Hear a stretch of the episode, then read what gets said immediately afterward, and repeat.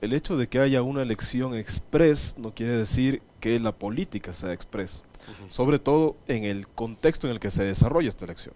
Digamos, el contexto en el que se desarrolla empieza por una, un resultado de un déficit de representación.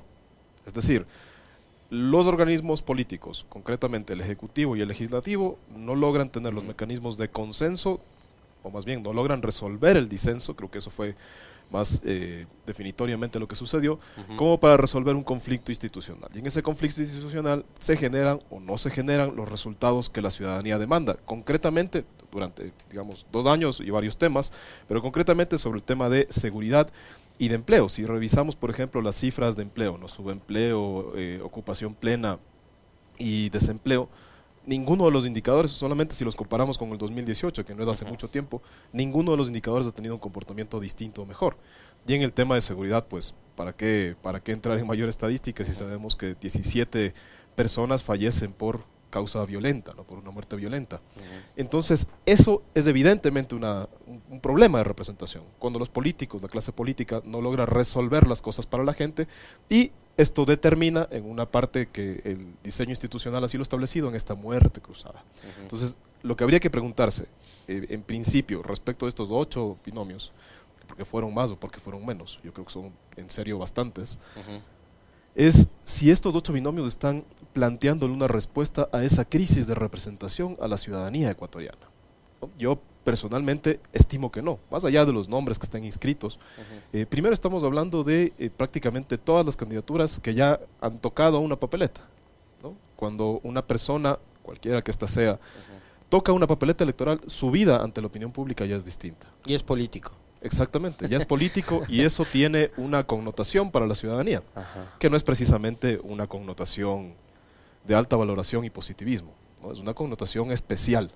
Eso no quiere decir que lo que opina la gente sea, digamos, exactamente igual para cada uno de los personajes políticos, pero ese es en general el encajonamiento que tiene la clase política en el Ecuador, en todo el mundo. ¿no? Si uno compara eh, estos datos en distintos continentes normalmente sucede lo mismo, que es un problema de representación y en ese contexto yo diría se inscribe, sí, esta campaña express, la campaña más chiquita del mundo, hasta podemos hacer un, un cuento, hay que invitar a la gente que se dedica a la literatura para que nos ayude a hacer un cuento de esto, pero ciertamente creo que si el problema es de un o se origina en la crisis de representación y la respuesta que esta representación tiene para los problemas de la ciudadanía, estas ocho candidaturas tienen que hacer una reflexión sobre lo que acaba de pasar inmediatamente, es decir, sobre, estos, eh, sobre el ejercicio de gobierno del presidente Lazo, por qué funcionó, en qué funcionó, en qué no funcionó, para plantearle respuestas a la ciudadanía y también una cosa que es fundamental, que creo que es la lección tal vez eh, fundamental que tienen que comprender y tienen que presentar una salida frente a eso, que es la relación interinstitucional. Porque si vamos a elegir nuevamente un binomio que tenga los mismos conflictos con la Asamblea, bueno, lo que vamos a, elegir el próximo agosto va a ser la persona que lidera el ejecutivo de los del caos eh, institucional de los próximos dos años o menos de dos años. ¿En qué, en qué momento perdimos, eh, digamos, la, la, la, comprensión de cómo funciona un, un Estado eh, como el nuestro, ¿no? Una democracia liberal en donde hay pesos y contrapesos siempre tuvimos un presidente y un parlamento. No siempre tuvimos un presidente con una mayoría de 100, como ocurrió en el 2013 con aquel Rafael Correa deslotado que estaba en la cumbre de la ola y que llegó con 100 de 137 asambleístas. Eh, ¿Cuándo nos olvidamos de que la política se hace haciendo política? Carlos, hablando, acordando, convenciendo incluso al que piensa diferente de que hay que trabajar en una reforma laboral por el beneficio de la gente o una reforma económica porque la urgencia es tal. ¿Cuándo nos olvidamos de que la política se hace haciendo política? Bueno, yo vería allí algunos elementos. ¿no? Primero un elemento casi histórico y antropológico que es nuestra misma eh, consolidación como Estado Nacional, que es una consolidación a la fuerza y reciente además. Es decir, si nos ponemos a pensar hace menos de 100 años qué es lo que pasaba en el país, sí, todavía teníamos un, déficit, teníamos un déficit institucional significativo. Pues Recién en 1927 logramos consolidar una moneda nacional. Es, ese es el estado de nuestra democracia y de nuestro sistema institucional. Y tal vez hemos querido dar pasos muy acelerados, a veces sin madurar los pasos previos. A mí me parece ese un primer elemento. Porque al lado de la generación de instituciones, hay que generar ciudadanía, no clientela. Es decir, sí, la política tiene que generar los resultados de la gente, pero esos resultados no solamente deben estar evidenciados, reflejados e impulsados por la necesidad de ganar una elección. Creo que hay un primer elemento. Un segundo elemento es que sin duda el sistema de partidos tiene un déficit significativo. No podríamos decir que hay una organización nacional que tenga capacidad cierta de movilización, capacitación y representación de la ciudadanía. Perfecto, pero, pero capaz eh, como organización eh, con militancia, digamos, de alguna forma un poco más, no sé, disciplinada, por llamarle de alguna manera, capaz Carlos le, le llama de otra, pero creo que la revolución ciudadana puede darse el lujo de tener una estructura nacional mucho más activa y participativa que el resto de, candidatos. Yo señalaba el otro día en un comentario, Carlos, a propósito de esto, que además el debate y la discusión me parece súper rica con lo que nos plantea Carlos. La Revolución Ciudadana termina siendo la única organización política que tiene candidatos a dos militantes. El resto son partidos prestados, en, eh, perdón, candidatos prestados en partidos de alquiler. Sí, ahora, eh, a ver, yo no, no creo eh, que nos alcance el tiempo en este momento para analizar organización política por organización política. Uno. Dos, creo que hay que diferenciar la capacidad electoral de una organización política de su capacidad política. Es decir, la capacidad de conseguir votos se refrenda en términos políticos únicamente cuando esos votos, a través del poder, terminan resolviendo los problemas de la ciudadanía o ayudándole a resolver, pongámoslo así además, porque no, no se trata, digamos, que desde el poder se va a gestionar eh, el hecho de que mañana todas las familias tengan el pan suficiente, el agua suficiente y la calidad de vida adecuada. Dentro de ese contexto creo que no es solamente un tema de tener la capacidad de movilizar. Digamos, ¿cuál es la organización eh, no política, o al menos no electoral, que tiene capacidad de movilizar, de movilizar en serio? La CONAIE, y lo ha demostrado. Tal vez tiene un, nicho muy específico, un segmento muy específico de movilización, pero ha demostrado, ¿no es cierto?, que tiene una capacidad de movilización. Luego, estas fuerzas electorales sin duda tienen déficit. Tal vez unas más, otras menos. Yo no, no creo, digamos, pertinente en este momento entrar en el detalle de cada una de estas, pero eh, tú me has referido a un escenario concreto que es de esta elección. Pensemos en la capacidad, digamos, de, movilizar, que es uno de los elementos. El otro es la capacidad de debate y de construcción de ideología.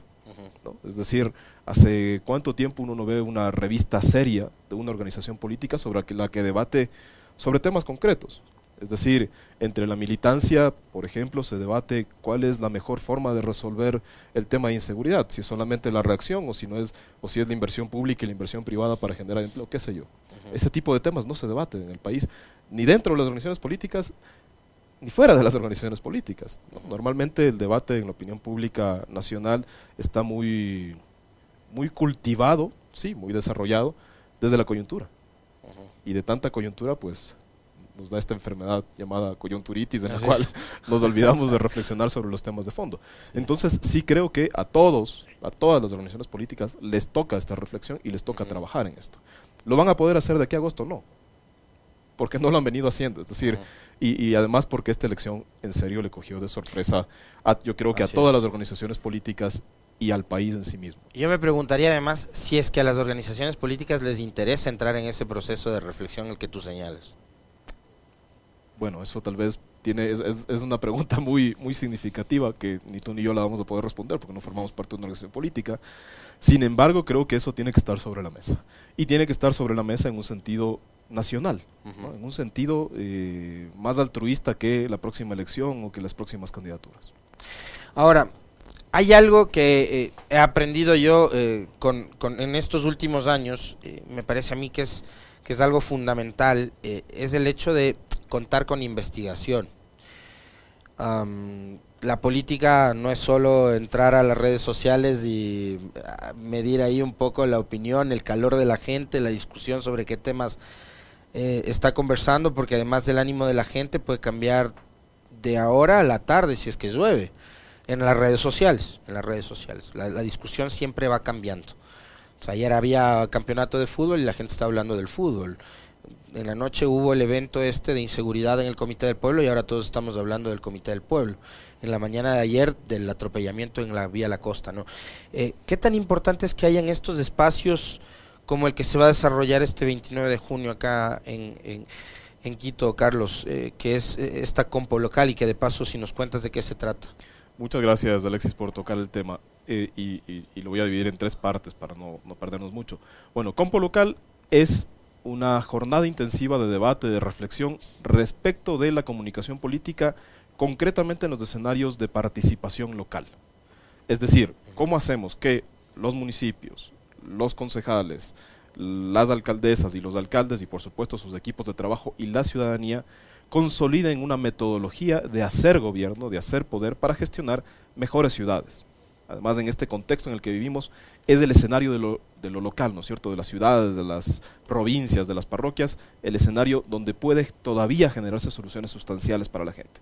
En este contexto, el 29 de junio hemos preparado un total de 13 charlas magistrales con consultores, consultoras, colegas de distintos países, México, Ecuador, Argentina, que van justamente a plantear estos instrumentos, de estas herramientas que pasan desde la investigación, que es en definitiva comprender el humor social, las expectativas de la gente, para transformarlos a través, en este caso, de las alcaldías, de las prefecturas, en soluciones para la vida, para acompañar la vida de la ciudadanía. Ese es el, nivel de importancia que tiene, primero, la comunicación política como una herramienta, digamos, como una aplicación tecnológica, o el encuentro de varias ciencias y varias aplicaciones, para justamente llevar las expectativas ciudadanas hacia el poder y desde allí pues gestionar eh, en este caso una ciudad o una provincia.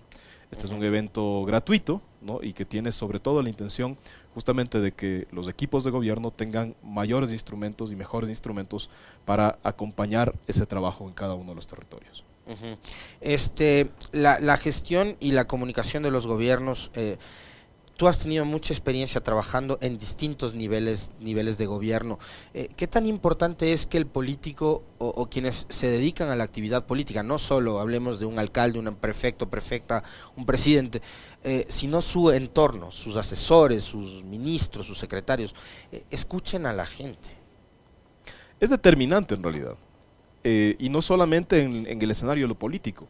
Pensemos en un escenario un poquito más movido de lo político, que es el diseño participativo. Es decir, si es que mañana una autoridad, un alcalde, una alcaldesa, van a construir un parque en un barrio, digamos que vamos a remodelar el eh, redondel de la floresta.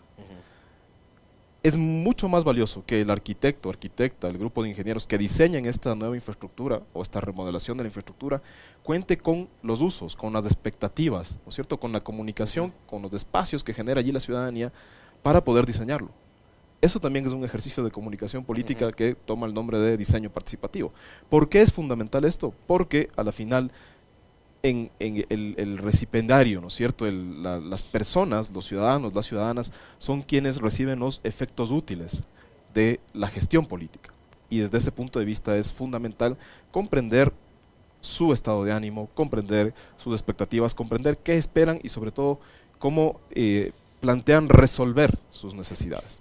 En ese contexto hay una diversidad de herramientas. En la comunicación política principalmente se utilizan herramientas de investigación de la opinión pública, por supuesto, como las encuestas, los grupos focales, las entrevistas de profundidad.